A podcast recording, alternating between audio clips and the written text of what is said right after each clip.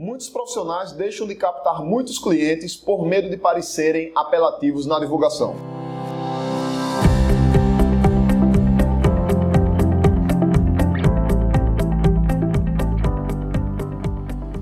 Diga aí, amigo, aqui é Felipe Pereira e seja muito bem-vindo ao Digcast número 210. Bom, o Digcast normalmente ele é gravado e sai na sexta-feira, porém, como amanhã é feriado aqui em Recife, nosso feriado mais recente, né, data magna aqui de Pernambuco, eu estou gravando esse Digcast na quinta-feira e aí ele vai ser publicado aí de hoje para amanhã. O tema de hoje foi um tema que eu comecei a discussão lá no meu Insta. Inclusive, se você não me segue ainda no Insta, tem um link para me seguir na descrição do episódio. Acompanha lá que eu tenho conteúdo, vários conteúdos aí ao longo do dia nos stories.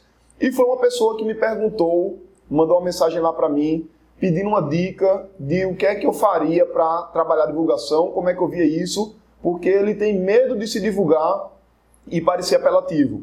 E aí lá ele perguntou como é que eu me via com relação a isso, como é que eu me sentia, e aí eu decidi, respondi lá de forma um pouco mais breve, né, porque são nos stories, e decidi gravar esse episódio do Digcast para detalhar um pouco mais o assunto, para aprofundar um pouco mais. E esse tipo de medo, esse tipo de receio, está ligado a dois tipos de crenças diferentes. E aí, antes de falar os tipos de crenças, é importante a gente entender o que é que é uma crença, né? A gente ouve muito falar crença, crença limitante. E o que é uma crença, Felipe? Crença é alguma coisa em que você acredita. Simples assim. Então, por exemplo, você acredita que se você pular de um prédio de 10 andares lá do último andar, sem paraquedas, sem nada, você morre. E por conta disso, por acreditar nisso, você não pula do prédio. Então isso é uma coisa, um comportamento seu que é derivado de uma crença sua. Você acredita que vai morrer e para não morrer, você não pula. Então as crenças, elas moldam o comportamento da gente. Qual é o grande detalhe? Nesse exemplo que eu acabei de dar, isso é uma crença aspas real. Realmente eu acredito que se eu pular eu vou morrer, e isso é uma verdade. Se eu pular, muito provavelmente do décimo andar de um prédio, eu vou morrer e por isso eu não pulo. E aí essa crença, ela me protege, inclusive, de morrer, nesse caso em particular. O grande lance é que tem algumas crenças que elas não são necessariamente verdadeiras.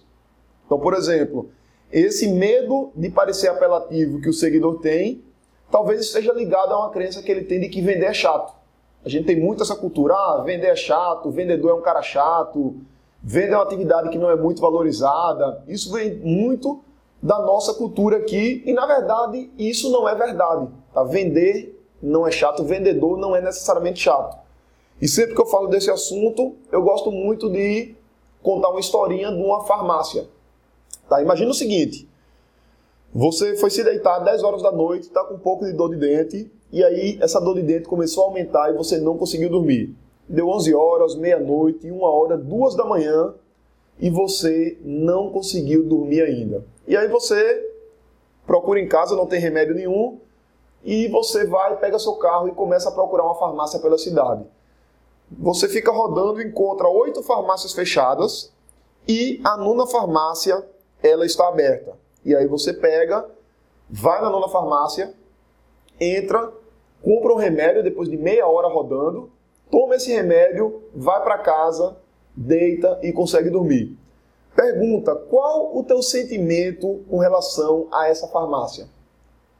Todo mundo, quando eu conto essa história, que pergunta diz: Felipe, eu sou muito grato pela farmácia, meu sentimento é um sentimento incrível, é um sentimento muito positivo. E o que foi que a farmácia fez com você? Ela te vendeu. Ela tinha um vendedor que te vendeu um produto, você pagou o dinheiro para ela em troca desse produto.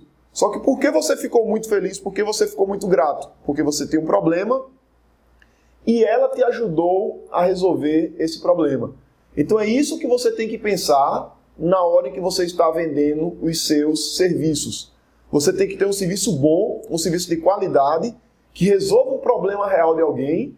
E se esse problema resolve um pro... se essa é solução, esse teu serviço, esse teu produto, resolve um problema de alguém, você tem obrigação de vender esse serviço para ela. Você tem a obrigação de fazer tudo o que seja possível para vender o produto para ela, desde que seja feito de forma honesta e seja feito de forma íntegra. isso é imprescindível. Eu acredito muito nisso.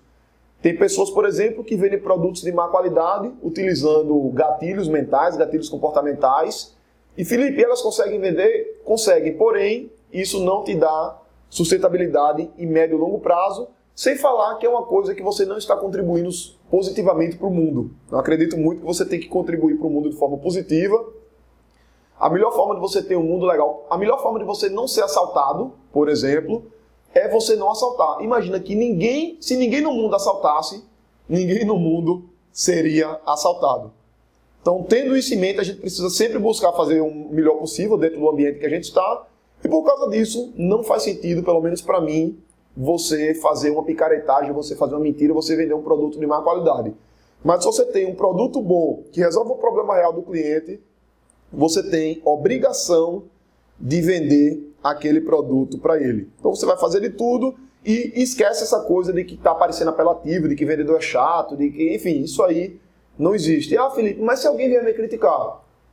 Se alguém vier lhe criticar, foda-se, você não deve nada a ninguém e na verdade você nunca vai conseguir agradar todo mundo. Eu monto uma palestra beneficente, arrecado vários quilos de alimentos. Ano passado arrecadei duas toneladas e meia, recebo 100 pessoas vários feedbacks incríveis. Se você entrar no meu Instagram agora, por exemplo, você vai ver um post que eu fiz ontem, no dia 4 de março, lá no feed. Também se você entrar no Instagram depois, vai lá no feed, procura 4 de março, uma foto da palestra, e vê os comentários das pessoas, o que é que elas acharam da palestra. Feedback extraordinário. E vez ou outra, alguém vem reclamar, ah, Felipe, a palestra não foi tão legal porque no final tu quis vender um treinamento. E obviamente que a gente está vendendo treinamento por quê? Porque eu tenho uma empresa, essa é minha forma de ganhar dinheiro, é a forma como eu sustento minha família. E é super natural eu dar um conteúdo muito bom e depois eu dizer, ó oh, pessoal, isso aqui é um conteúdo muito legal, extraordinário, que vocês já podem aplicar. E quem quiser dar um passo adiante, tem aqui um produto que pode te ajudar. E ainda assim, um conteúdo extraordinário, com dezenas de pessoas satisfeitas e vários comentários, um ou outro acaba ficando insatisfeito e diz, ah, Felipe, eu não achei muito legal porque era melhor que não tivesse venda no final. Então você receber uma outra crítica, tá tudo ok, não tem nada de errado. O problema é, de repente, você fazer uma coisa para 100 pessoas e 10, 20, 30 estão reclamando. Então aí talvez já tenha alguma coisa que você precise ajustar. Voltando, o medo de divulgar e parecer apelativo, além dessa crítica, dessa crença de que vender é chato, isso pode estar escondendo alguma crença limitante ligada a dinheiro ou ligada a merecimento. Tá? Então, por exemplo, se você ouviu quando você era pequeno e aí praticamente todo mundo ouve isso, de que ganhar dinheiro é difícil, que a pessoa tem que ralar muito, tem que acordar cedo, tem que dormir tarde, que dinheiro não nasce em árvore. Os pais da gente muitas vezes contam isso pra gente e isso grava na cabeça, grava na mente da criança de que ganhar dinheiro é difícil. E adivinha, quando ela cresce, o que é que acontece? Se torna difícil ganhar dinheiro. Por quê? Porque isso foi programado na mente dela pelos pais, algumas crenças programadas por professores, por pessoas que têm autoridade na cabeça daquela criança. E quando a gente é muito jovem, acaba que qualquer adulto, grande maioria dos adultos, vão ter uma certa autoridade sobre a gente. Então pode ser também que esse sentimento de ah, eu estou com medo de divulgar e parecer apelativo seja simplesmente uma forma do teu cérebro te manter dentro da tua realidade financeira para manter coerência com essa crença de que ganhar dinheiro é difícil e que você não pode ganhar dinheiro fácil. Tá? Por isso, ela vai tornar mais difícil você divulgar para que você tenha mais dificuldade em ganhar dinheiro para sua mente ser coerente com ela mesma. Então fica ligado nisso. Resumindo esse episódio, duas coisas principais que eu gostaria que você focasse. Primeiro, foca em ter um produto ou serviço bom que resolva um problema real do cliente. Segundo, se você tem isso, você tem obrigação de vender, esquece crítica, esquece, esquece esse medo de parecer apelativo, porque ele não vai te levar absolutamente a nada. Se você não me segue ainda no Insta, na descrição do episódio tem aí o linkzinho.